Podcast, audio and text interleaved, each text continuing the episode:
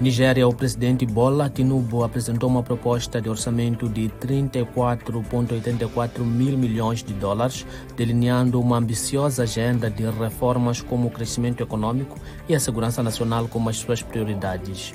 O rei Carlos e o presidente Tinubu mantiveram conversações bilaterais em Dubai na quinta-feira, antes da COP28. Sudão, a Reuters entrevistou 11 mulheres que descreveram ter sido alvo de violações por membros das forças de apoio rápido durante ataques no início deste ano na região de Darfur Ocidental.